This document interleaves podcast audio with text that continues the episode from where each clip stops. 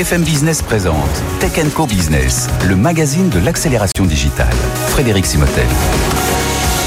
Bonjour, bienvenue dans Tech Co Business sur BFM Business. On est ensemble pendant une heure pour parler d'accélération digitale et on va démarrer tout de suite en parlant de jumeaux numériques, d'IA, de cloud avec Florence Verzelen, c'est la directrice générale adjointe de Dassault Systèmes. Elle vient de sortir un livre, La révolution multivers, une chance pour la France. On discutera de tout ça avec elle. On enchaînera ensuite sur le product owner, c'est ce chef de produit en mode agile. C'est l'un des profils les plus demandés aujourd'hui. Eh bien, nous en parlerons avec nos experts, notamment le baromètre Optimis.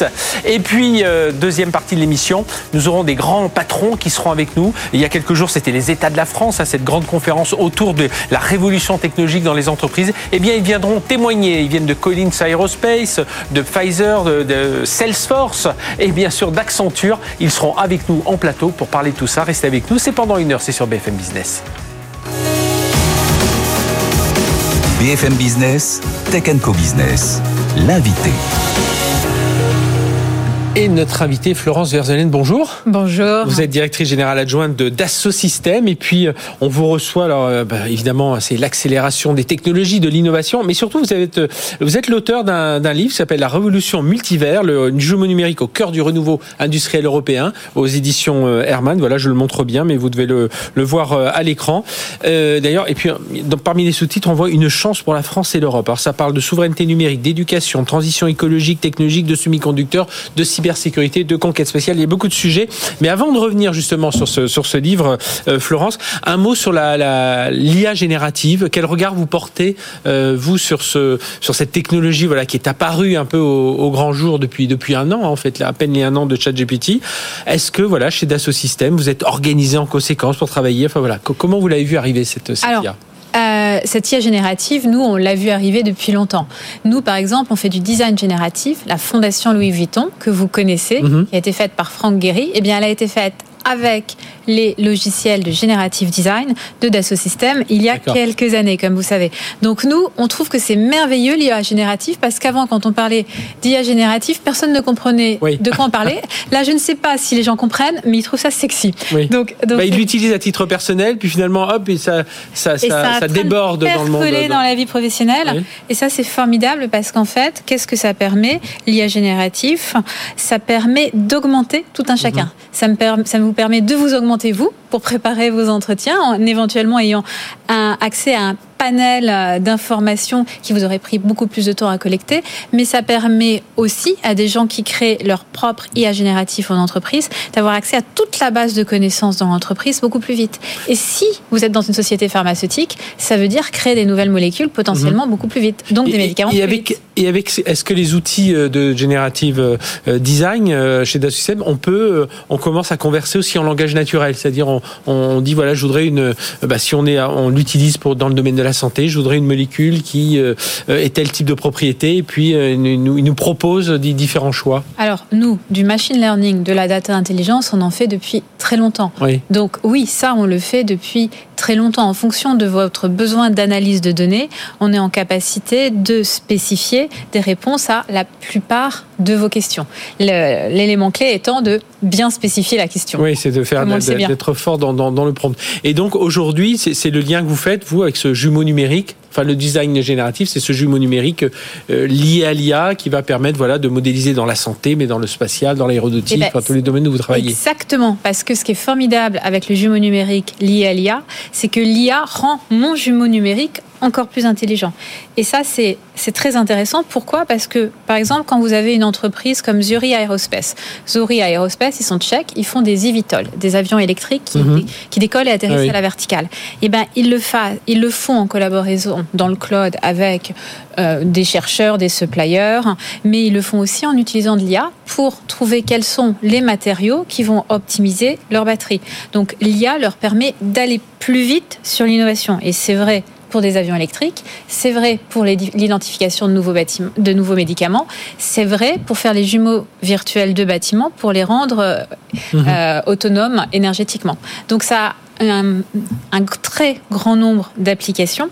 Et l'IA, dans tout ça, ça permet d'accélérer l'innovation autour de ces applications. Alors, euh, dans, dans, votre ouvrage, donc euh, la révolution multiverse, vous, vous, dites à un moment, il faut réenchanter les progrès industri industriels. Euh, pour vous, voilà, on, ne met pas assez la tech en avant. Enfin, c'est on a, on a l'impression que c'est Vous parlez de Livitol, donc euh, ce, ce, ce, drone, enfin cet avion électrique à décollage vertical, une espèce de grand, de, de grand drone.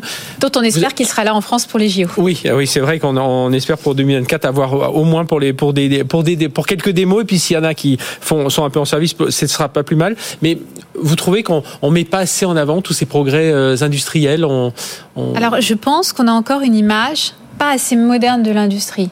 Je pense que les gens ont encore de l'industrie l'image qu'ils avaient des années 70 ou des mhm. années 80. On a mis un peu de robots, on a mis un peu de robots, mais on ne se rend pas compte qu'aujourd'hui le progrès, il vient dans l'industrie. Il vient dans l'intelligence artificielle dans l'industrie, il vient dans les nouveaux produits, que ce soit les avions électriques, les avions euh, à hydrogène, mhm. qui sont créés dans l'industrie. Euh, et que les métiers industriels sont des métiers extraordinaires parce que vous inventez vraiment le monde de demain, les produits et les expériences de demain grâce au monde industriel. Et aujourd'hui, quand de nombreuses personnes choisissent plutôt les services par méconnaissance de l'attrait des, des, métiers de l'industrie, je pense particulièrement intéressant d'expliquer que la tech, elle va d'abord dans l'industrie, elle donne des super pouvoirs d'abord aux industriels et que si vous voulez changer le monde, si vous voulez construire un monde plus durable, ça commence par l'industrie. Et c'est ce que j'ai voulu raconter dans mon livre. Oui, puis euh, ça veut dire aussi qu'on doit avoir des talents beaucoup plus euh, pluridisciplinaires. C'est-à-dire qu'aujourd'hui, euh, un chercheur, on parlait de santé tout à l'heure, un chercheur dans la santé, c'est ça peut être excellent. deux chercheurs dans la santé feront pas un meilleur chercheur. Par contre, un, chercheur en santé, biologiste ou mhm. qui va à qui on va allier quelqu'un qui connaît les datas, là on aura un meilleur chercheur. Exactement, là on aura un meilleur chercheur. Et mettre des équipes diverses ensemble dans un monde industriel, ça permet de créer de la plus grande innovation. D'où l'intérêt de nouveau de l'intelligence artificielle et des jumeaux virtuels. Pourquoi?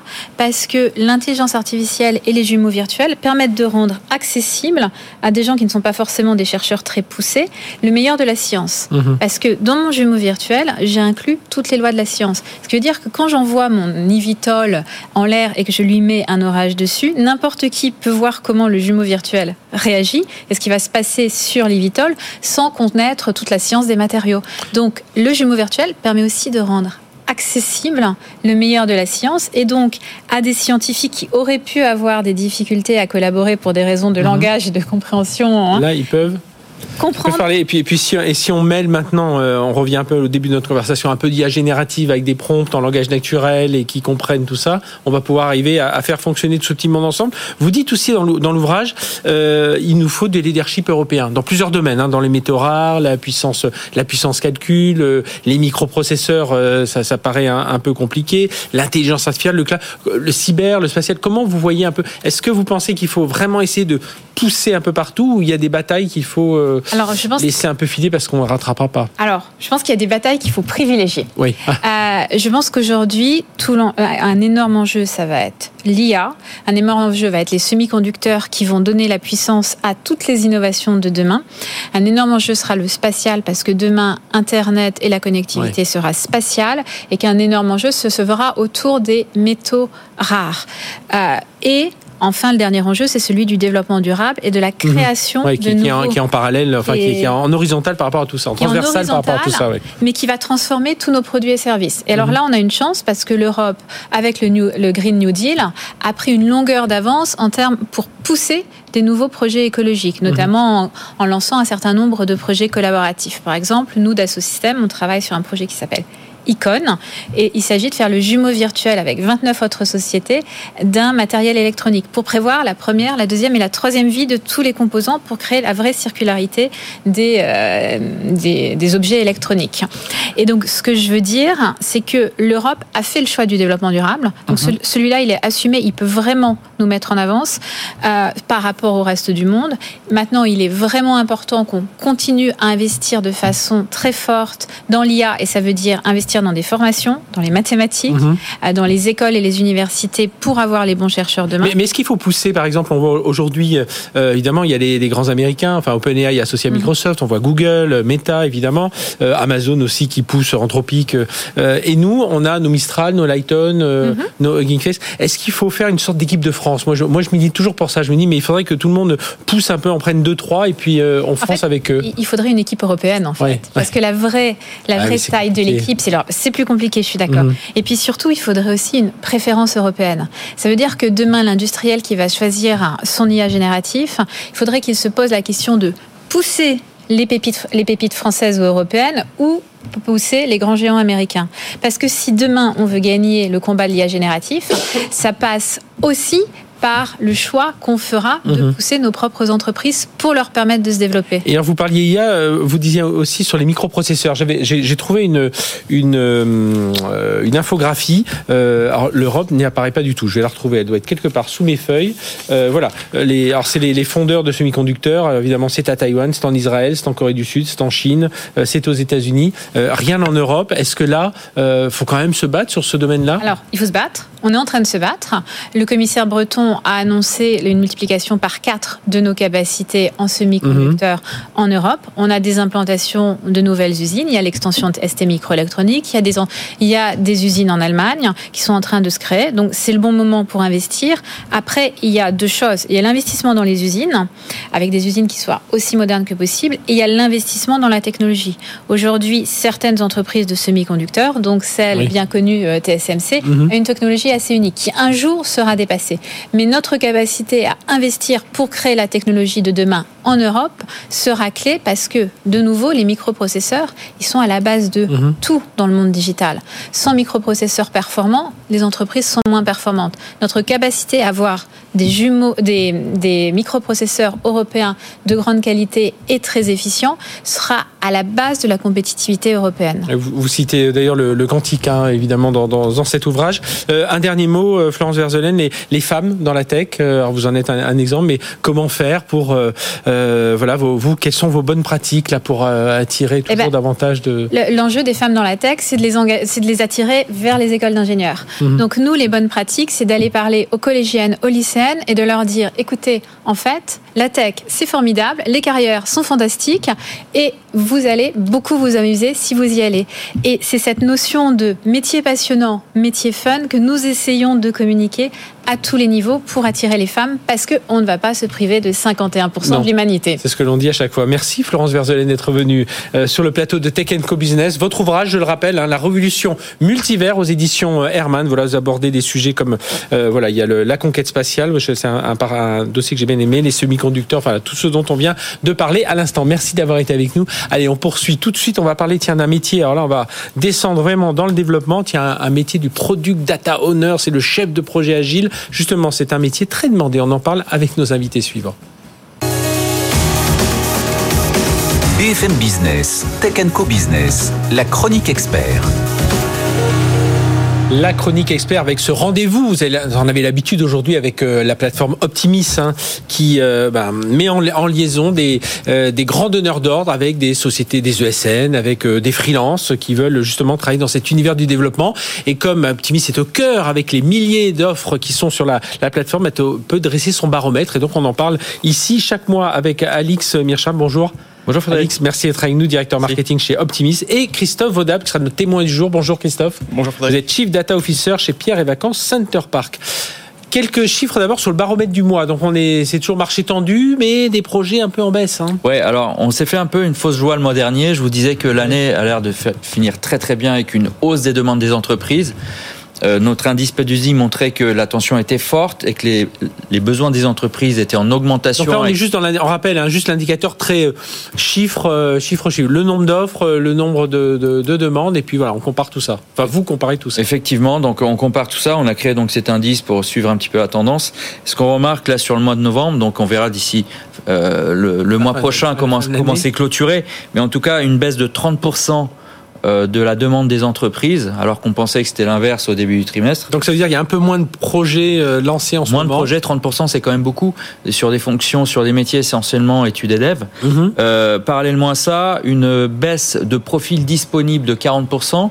Ça veut quand même dire que euh, les consultants sont employés, donc ça augmente la tension. Le niveau de l'indice arrive à 960, qu'un indice de référence pour rappel de 1000 Mhm. en 2019, un niveau d'équilibre de 1000 en 2019. On est un peu en dessous. C'est-à-dire que les demandes des entreprises sont faibles, mais la tension reste présente. Oui, donc de toute façon, comme il y avait une pénurie, voilà, on essaie de combler euh, cette pénurie. Sur les spécialités les plus demandées, on reste toujours euh, la data, euh, le business intelligence, le, le, le reporting. La data, le cloud, cybersécu, beaucoup, même si on n'a pas fait le focus ce mois- ce mois-ci. Évidemment, toute l'année est portée par l'engouement avec l'IA. L'IA, c'est quoi? C'est c'est un écosystème de technologies et de fonctions. Euh, le cloud, la data, euh, effectivement. Donc, euh, pourquoi? C'est essentiellement pour prédire les ventes, Mhm. pour réduire les coûts, automatiser les tâches. Euh, J'ai un ami dans le groupe automobile, un grand groupe auto- automobile français, qui me disait par exemple, un des enjeux en France euh, chez les constructeurs, c'est d'utiliser l'IA pour réduire les coûts face euh, aux géants chinois qui produisent des véhicules à bas coût. Voilà. Donc euh, euh, c'est effectivement les métiers très en vogue en ce moment. Alors justement, c'est la, la data. Alors, vous êtes chief data officer, Christophe Vaudable, donc forcément vous cherchez des, des data scientists, mais vous confirmez que euh, oui, voilà, c'est des projets autour de la data et de la data et de l'IA qui, qui vous occupent en tout cas chez Center Park, euh, Pierre et Vacances Center Park. Alors, ces sujets autour de, de la data, de l'IA, c'est partie effectivement des, de l'IA surtout, c'est partie des, des nouveautés.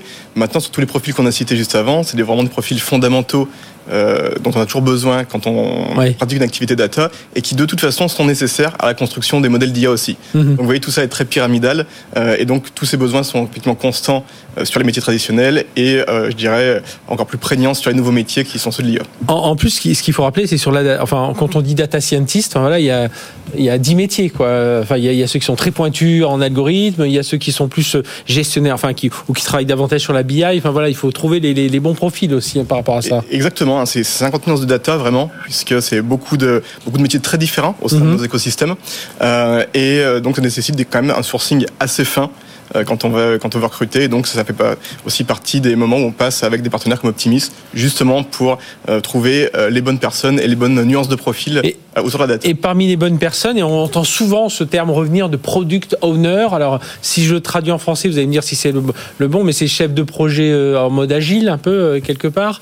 Euh, ce serait un peu ça, comme ça qu'on pourrait le traduire? Alors, pour prendre un, un raccourci, je dirais qu'on est sur un chef de projet un petit peu stéroïdé, Voilà. euh, dans la mesure où, euh, au-delà de la planification, de la construction, euh, de la roadmap, on va être aussi sur quelqu'un qui va prendre, euh, qui va faire attention beaucoup aux clients, qui va faire beaucoup Mhm. attention aux produits qui C'est ce qu'on appelle les DevOps, un peu, hein, ce, ce- ce- enfin, ce Donc, qu'on peut associer à la, la famille des partie, DevOps. euh, ouais. Sur la partie développement, effectivement, Ouais. et sur la partie vraiment purement produit, c'est-à-dire ce que vous mettez en face de votre client. On a ces pro- nouveaux profils en data, en tout cas, euh, de product manager qui sont là vraiment pour s'assurer que l'expérience utilisateur, notamment, euh, est celle qu'on attend.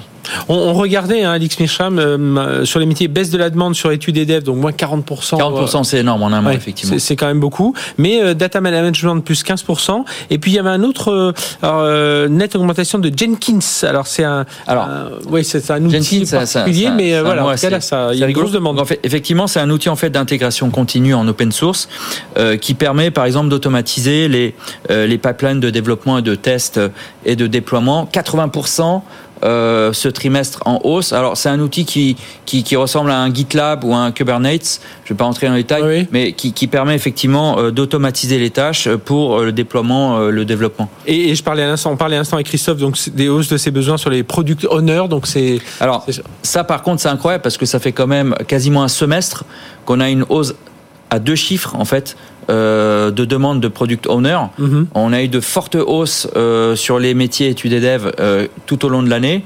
Et c'est c'est corrélé très souvent avec les métiers product owner et DevOps qui leur permettent de, de faciliter le développement et le suivi euh, de la productivité. Oui, parce que c'est eux, hein, Christophe Vaudal, chez vous, j'imagine, qui sont euh, en lien entre ce que les métiers vont demander, voilà, des, des nouveaux produits de relations clients, enfin tout un tas de choses comme il peut y en avoir chez Pierre, chez Pierre et Vacances Center Park, et puis la partie euh, développement où là on va, bon, on va pousser euh, justement les applications, exactement. Donc, on, va tendance- créer les applications, concevoir les applications. On est sur une tendance de fond qui consiste à mixer des équipes techniques et des équipes métiers.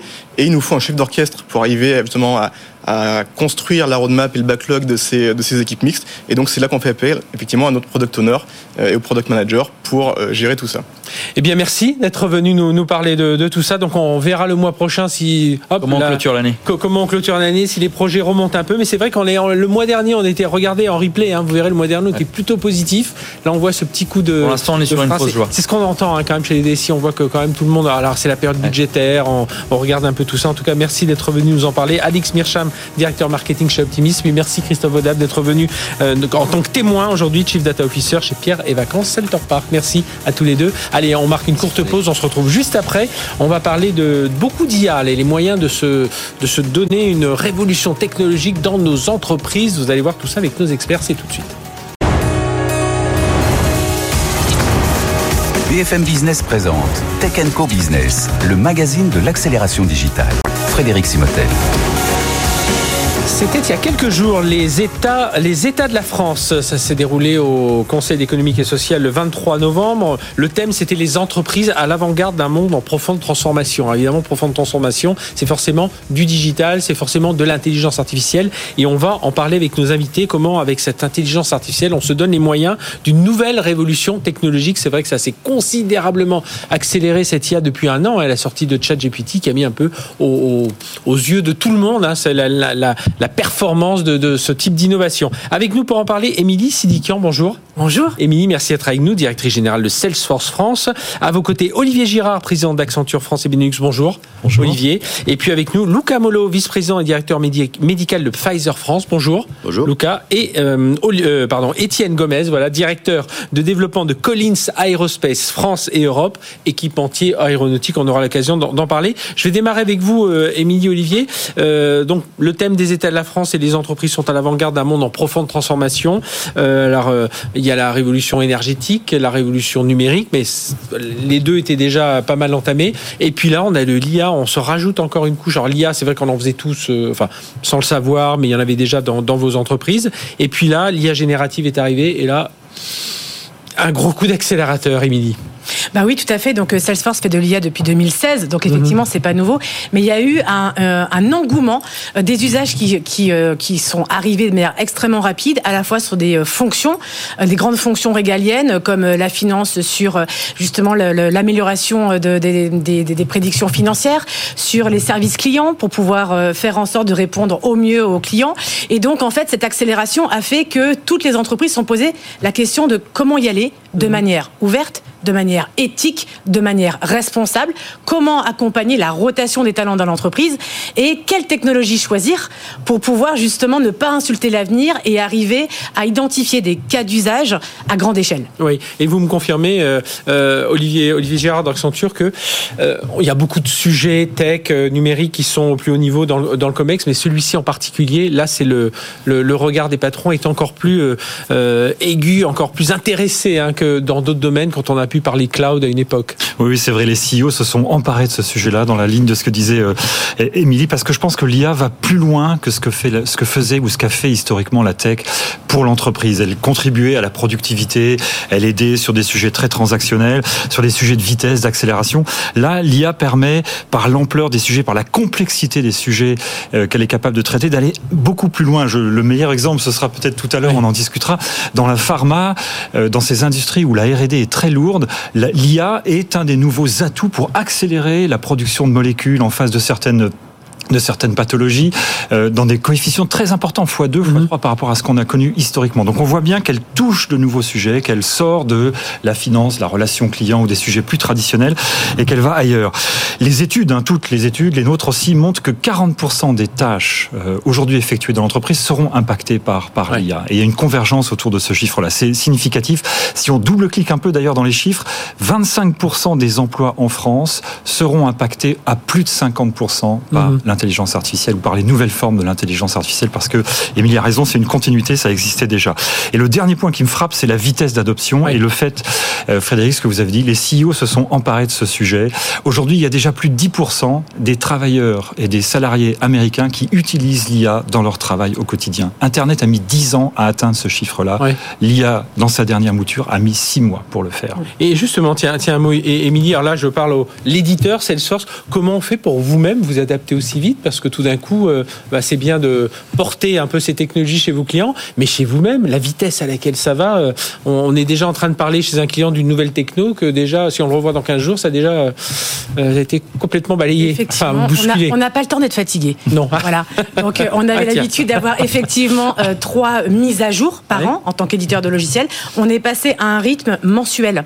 Vous vous rendez compte? Pourquoi? Parce qu'effectivement, en fait, le développement des usages, l'identification euh, qu'on travaille avec, euh, avec nos clients, parce qu'on le fait en co-construction, en fait, nécessite aujourd'hui de mettre à jour un logiciel au niveau mondial tous les mois. Mhm. sur la data et sur de l'IA. Et donc on a, on, a, on a repensé notre modèle, un modèle qui est certes pour nos collaborateurs où en fait pratiquement 20% du temps nos collaborateurs sont euh, euh, et, euh, comment dirais-je est fait pour qu'on vienne tester. Ça veut dire que tout, n'importe quelle fonction, qu'on soit dans l'ARH, dans le marketing, dans la vente ou en tant que développeur, non mais on, on, on, autorise nos collaborateurs à passer un nombre d'heures payées pour venir tester de l'IA, non pas chez Salesforce, mais dans l'écosystème technologique, mhm. pour justement générer des idées et s'habituer à l'utiliser dans son quotidien.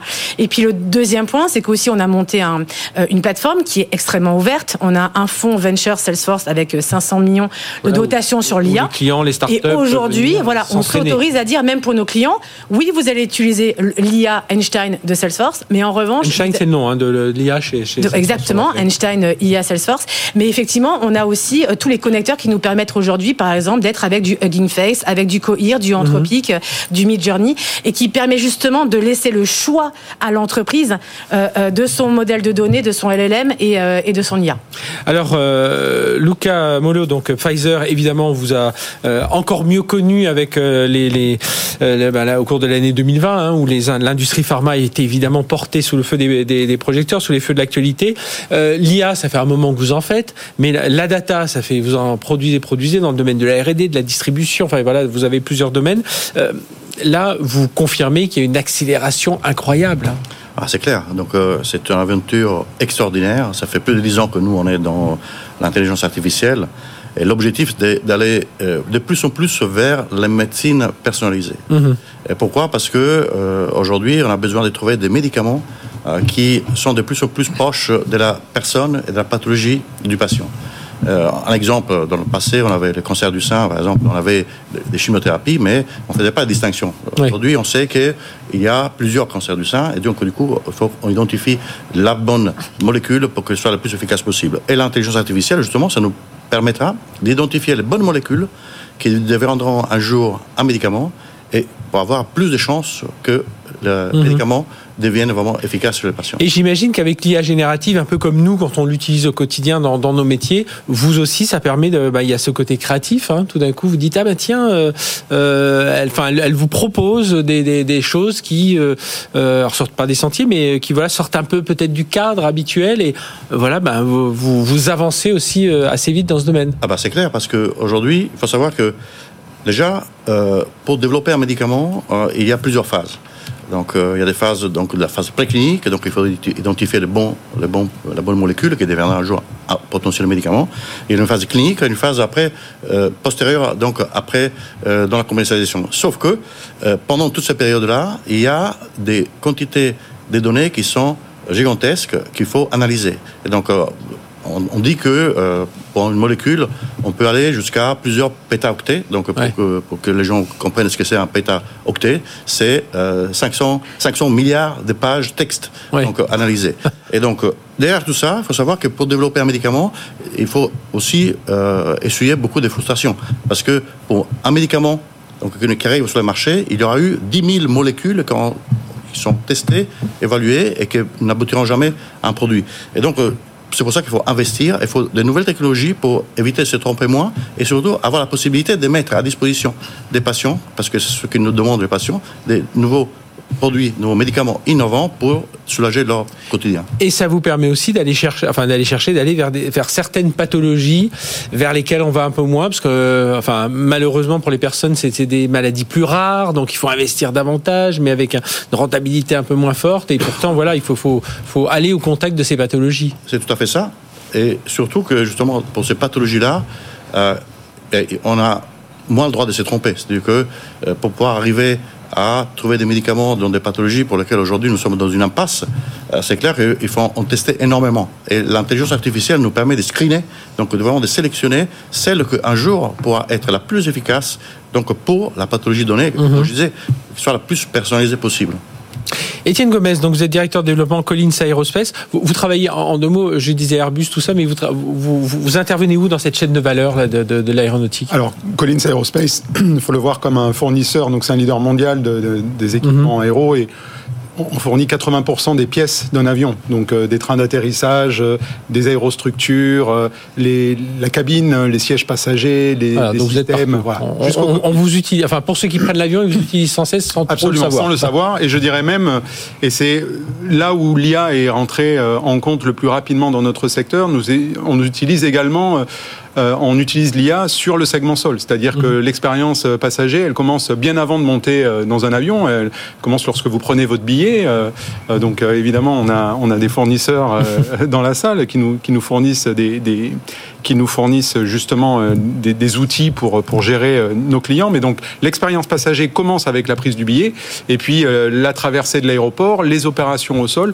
Donc il faut voir que dans notre secteur qui est extrêmement sensible aux contraintes de sûreté oui. et de sécurité, euh, euh, on, on, on, adopte l'IA évidemment, mais avec une, euh, une grande prudence. -hmm.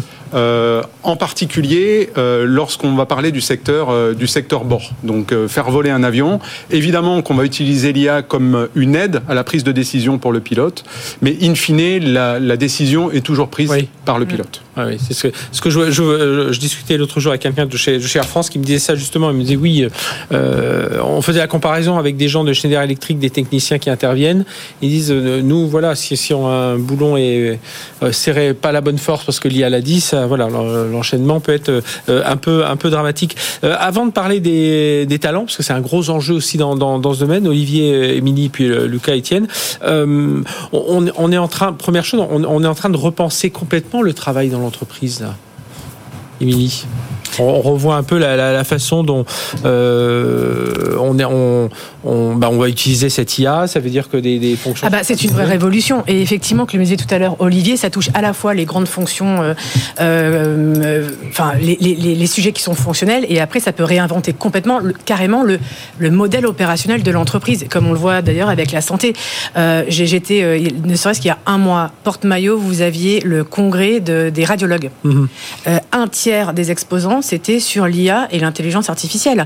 C'était sur comment on allait améliorer la détection des nodules pulmonaires et euh, anticiper euh, euh, les risques contre le cancer. C'est comment, justement, sur la santé, faire du digital twin, comme le fait Dassault Systèmes, sur le corps humain. -hmm. C'est des questions qui vont se poser. Ouais, on est, on, là, on, on, touche profondément à le modèle complet, en fait, de la chaîne de valeur de, de la santé demain. Et qui, d'ailleurs, pour moi, participe à donner des cas d'usage très compréhensible, beaucoup plus compréhensible que quand on parle effectivement de data science. Là, on donne des cas qui sont qui parlent à tout un chacun et on se dit oui, il y a, il peut y avoir un bénéfice euh, euh, au quotidien pour soi. Donc il y, a ces cas-là. Et ensuite, il y a effectivement des cas de euh, au démarrage de productivité pour venir simplifier tous les métiers de l'entreprise, qu'on soit euh, dans le marketing parce qu'on va pouvoir justement euh, faire une segmentation améliorée, lancer des gestions de campagne marketing euh, en automatisé, qu'on soit dans un service client pour mieux répondre à la demande d'un client en un temps raccourci et quelque part venir effacer des tâches chronophages, quels que soient les métiers. Mais, mais, ça veut dire, on parlait de vitesse tout à l'heure, justement, ces métiers doivent évoluer euh, super vite quoi, pour l'employabilité des, des, des, salariés. Alors, tout à fait. Et du coup, je pense profondément que euh, euh, l'employabilité, enfin, en tout cas, l'investissement que l'on va mettre sur l'employabilité des salariés va être le nouveau moteur de compétitivité des entreprises. Mmh. Et donc, ça veut dire quoi? C'est qu'effectivement, on va, euh, d'un point de vue stratégique, en tant que dirigeant, se poser la question. C'est un peu paradoxal quand on parle d'IA. Hein. Oui. C'est finalement. Oui. Alors, c'est une IA, c'est plus intelligence augmentée, c'est ce qu'on oui. dit à chaque fois. Hein. Mais bon. alors, bah, je vais vous donner juste des exemples pour qu'on comprenne bien. Effectivement, vous prenez Midjourney, qui est une IA générative sur les images. Aujourd'hui, au niveau mondial, le nombre de salariés de Midjourney, c'est moins de 30. Ouais. Voilà. Euh, vous prenez Hugging Face, créé par euh, trois Français, ils sont 200 à peu près, un peu moins de 200. Donc on peut, on peut, on peut avoir une crainte légitime de se dire ah bah mince, ça profite à très peu de personnes euh, versus le reste. Mais en revanche, c'est qu'en en, parallèle, bah justement, euh, ces, euh, ces, génies euh, de, des mathématiques et, et, des algorithmes permettent de repenser l'ensemble des métiers et de pouvoir voir naître donc des nouveaux métiers type, je vous en donne un qui n'existait pas ne serait-ce qu'il y a un an, un créateur de prompt. Ça n'existait pas. Oui, oui. Bah, ça existe. Mais également de pouvoir venir repenser la majorité des métiers. Mmh. Donc, Parce que justement, dans chaque métier, on doit apprendre, parler des prompts, des prompts, on doit apprendre à faire ses prompts. On doit apprendre à faire ses prompts, on doit apprendre aussi, alors il ne faut pas faire peur à tout le monde. Il y a, il y a aussi dans l'usage au quotidien, je vais pouvoir euh, venir euh, avoir une interface conversationnelle euh, qui va m'aider non pas à faire un prompt, mais juste à, à l'utiliser de manière aussi facile et du coup de venir démocratiser une technologie qui peut apparaître mmh. comme étant complexe à tout à chacun et du coup simplifier le travail au quotidien de l'ensemble des fonctions. Ça veut dire, Olivier Girard, dans, dans l'organisation des entreprises, il faut davantage d'implication hein, des. je vais reprendre ce que vous aviez dit euh, Frédéric en introduction, il faut se donner les moyens. Ouais. Parce que sinon, il y a un risque avec cette technologie qu'elle nous déborde, entre guillemets, et que la vraie valeur nous échappe. Parce que souvent, on dit ou on entend dire la technologie fait l'usage. Mais enfin, il faut que l'usage porte de la valeur. Oui. Parce que sinon, la technologie fait l'usage, euh, ça peut être moyennisant. C'est un des risques, d'ailleurs, mmh. dans, le, dans le monde d'aujourd'hui, quand il y a trop de tech. On sent d'ailleurs une certaine fatigue euh, sur le contenu, sur un certain nombre de sujets.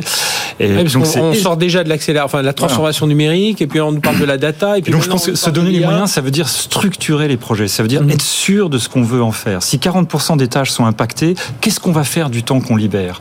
Quelle valeur ajoutée on met sur ces nouvelles, sur cet espace-temps qui s'est ouvert, sur mmh. ou comment on redonne plus d'intelligence, ou l'homme augmenté, ou la femme augmentée? Et si on pense pas à ça, euh, il y a un risque de déception. Dans toutes les ruptures technologiques, il y a ces deux phases qu'on connaît bien. Il y a l'engouement dont on parle ici, et puis il y a toujours une deuxième phase un peu déceptive parce que on se pose des questions. Est-ce qu'on en a vraiment eu pour notre argent? Mmh. Qu'est-ce qui se passe, etc. Moi, je suis persuadé que là, on est vraiment devant un point d'inflexion, mais il faut absolument organiser euh, ce qu'on veut faire dans l'entreprise, ce qu'on veut faire avec les collaborateurs, ce qu'on veut faire autour de la valeur, et le décrire euh, comme un projet, parce que il y a un petit risque, avec, surtout avec l'interface universelle dont on vient de parler, elle est tellement simple d'accès euh, que, eh bien, encore une fois, l'usage envahisse les bureaux, avec tous les risques de, qu'on de soit pas de, certain de, la valeur qu'on veut qu'on qu veut aller chercher. Et je pense qu'un des autres pièges, c'est de pas remettre l'homme ou la femme et surtout la dimension créative au centre. Mmh. On sait très bien que les technologies peuvent euh, porter un risque de moyennisation euh, de certaines choses. Et donc, si on ne remet pas la force créative au centre, on, passera là au nouveau, on risque à nouveau d'embarquer un effet déceptif. Ce que j'imagine, là, c'est une, euh, enfin, un, un, enjeu au quotidien. Hein, Luca Molo chez, chez Pfizer, c'est de dire on a toujours tous, on a besoin, on continue à avoir besoin de vous, les chercheurs. Euh, je, je, redis ce que j'ai déjà dit dans un autre, une autre session. Là, deux biologistes ne seront pas meilleurs biologistes, mais un biologiste plus un spécialiste de la data, ça fera un meilleur biologiste. Ah bah c'est exactement ça. En fait, vous avez parlé des talents. Ouais. Euh, L'intelligence artificielle euh, est partout. Il y a de l'innovation partout. Et donc, il faut savoir naviguer dans cet écosystème avec tout le monde. Et donc, nous, je peux vous citer quelques exemples. Donc, on a par exemple, un programme d'accompagnement des startups innovantes dans le mm -hmm. digital, ça s'appelle le Pfizer Healthcare Hub. Et euh, avec un certain nombre de ces, ces sociétés, voilà, on essaie de mettre en place et de les aider à développer des solutions innovantes. On en a une, s'appelle 5R, euh, et on a parlé de patientes euh, atteintes du cancer du sein mm -hmm. tout à l'heure. Donc l'objectif, quand on doit sélectionner des patients pour les études cliniques, pour donner, leur donner la possibilité d'avoir accès à l'innovation et rapidement, il faut savoir où ils sont. Et, et, sans l'intelligence artificielle, ça va être difficile de pouvoir le faire. Et cette société a testé une, un, nouveau, un nouvel algorithme euh, qui permet d'identifier dans le système national des bases de, des données de santé français euh, où ces patients euh, se trouvent et euh, voir s'ils correspondent aux critères d'inclusion des, des, études cliniques et des protocoles que nous mettons en place. Et c'est quelque chose qui est indispensable aujourd'hui parce qu'on a beaucoup de données, mais parfois on ne sait pas les utiliser. Oui. Donc, et l'autre exemple, vous en avez parlé, c'est effectivement les talents. Les talents on a des ingénieurs, on a des profils qu'on appelle des data scientists oui. qui sont capables de développer des algorithmes, sont très intelligents.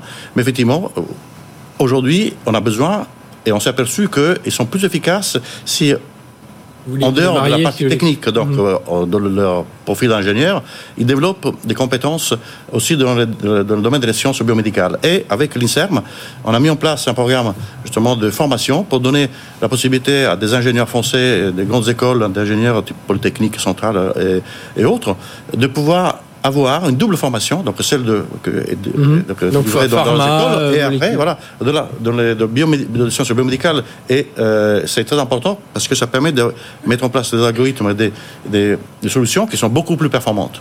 Et, et vous pensez que d'ici, euh, euh alors je sais pas, la vitesse, allez, on va dire 8, 8, 8, 12 ans, on, ouais, non, sans doute un peu plus, mais on aura cet enseignement, enfin, l'enseignement va se renouveler aussi euh, complètement pour avoir justement le, le, la prochaine génération on n'aura plus à leur, enfin la future, euh, prochaine, prochaine, prochaine génération, on n'aura plus à leur, à leur apprendre à la fois la data, à la fois les métiers de la chimie, de la biologie.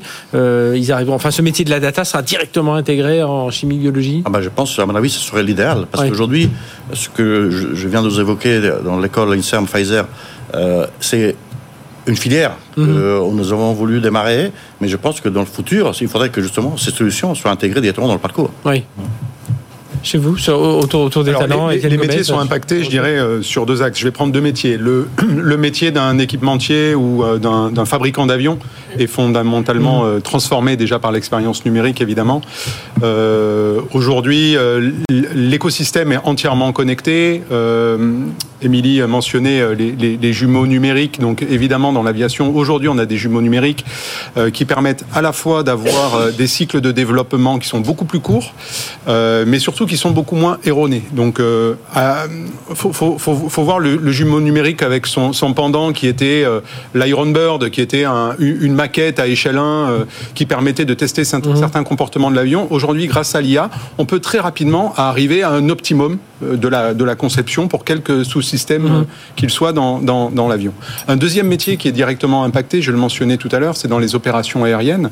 Euh, on vient d'annoncer d'ailleurs il y a deux jours avec EasyJet un partenariat où EasyJet euh, a activé le service euh, Global Connect, euh, qui permet la digitalisation de l'ensemble de ces opérations aériennes. Euh, les avions donc sont connectés, renvoient en temps réel euh, tout un tas d'informations qui sont capturées à bord de l'avion. Il faut savoir qu'aujourd'hui l'avion est rempli de senseurs, euh, des senseurs de la masse d'air, mais également des senseurs de, l'état de l'avion. Euh, donc sont renvoyés au sol et permettent, grâce à, à l'IA, de faire tourner des algorithmes permettant à la compagnie aérienne de prendre les meilleures décisions de façon proactive pour prévoir des maintenances avant même que l'avion se soit posé, pour pouvoir rerouter l'avion, mais également pour augmenter les cycles d'usage de composants tels que les freins, par exemple, qui sont très mhm. consommateurs de, de, carbone. Et donc l'IA nous aide dans, la, dans, la, dans les opérations aériennes à fournir une meilleure expérience aux passagers, mais également à remplir un de nos objectifs qui est un, un des, des, défis les plus importants que l'aviation la, s'est donné, qui est de réduire son empreinte carbone. Oui.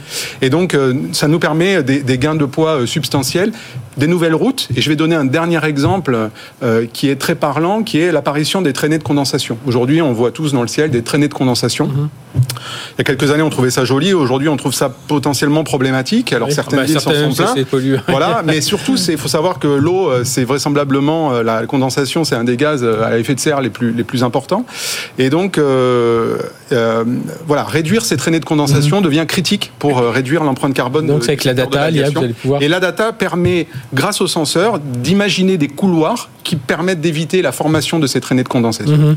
Et donc, l'optimisation des routes permettent en retour de, de, de, diminuer l'empreinte carbone euh, des opérations aériennes. Olivier? Non, Je voulais rebondir parce que c'est un exemple formidable, je trouve, de ce qu'on voit dans l'économie qui va devenir plus servicielle. On voit bien effectivement que jusqu'à il n'y a pas très longtemps, beaucoup d'industriels se préoccupaient un peu moins de leurs produits une fois qu'ils étaient sortis de l'usine. Oui. On voit bien maintenant qu'ils mettent la main sur la vie du produit, sur les usages du produit grâce à des tas de capteurs. L'exemple est merveilleux. Mais il y a la même chose dans l'automobile, dans le train, dans l'immobilier, où on va un peu mieux comprendre comment un produit se comporte durant sa durée de vie, comment on peut l'améliorer, comment on peut améliorer l'expérience mm -hmm. euh, utilisateur, comment on peut impacter la conception, la maintenance, le carbone. Enfin, il y a des tas de bénéfices à s'occuper un peu mieux de la vie. Et ça devient un business model. Oui.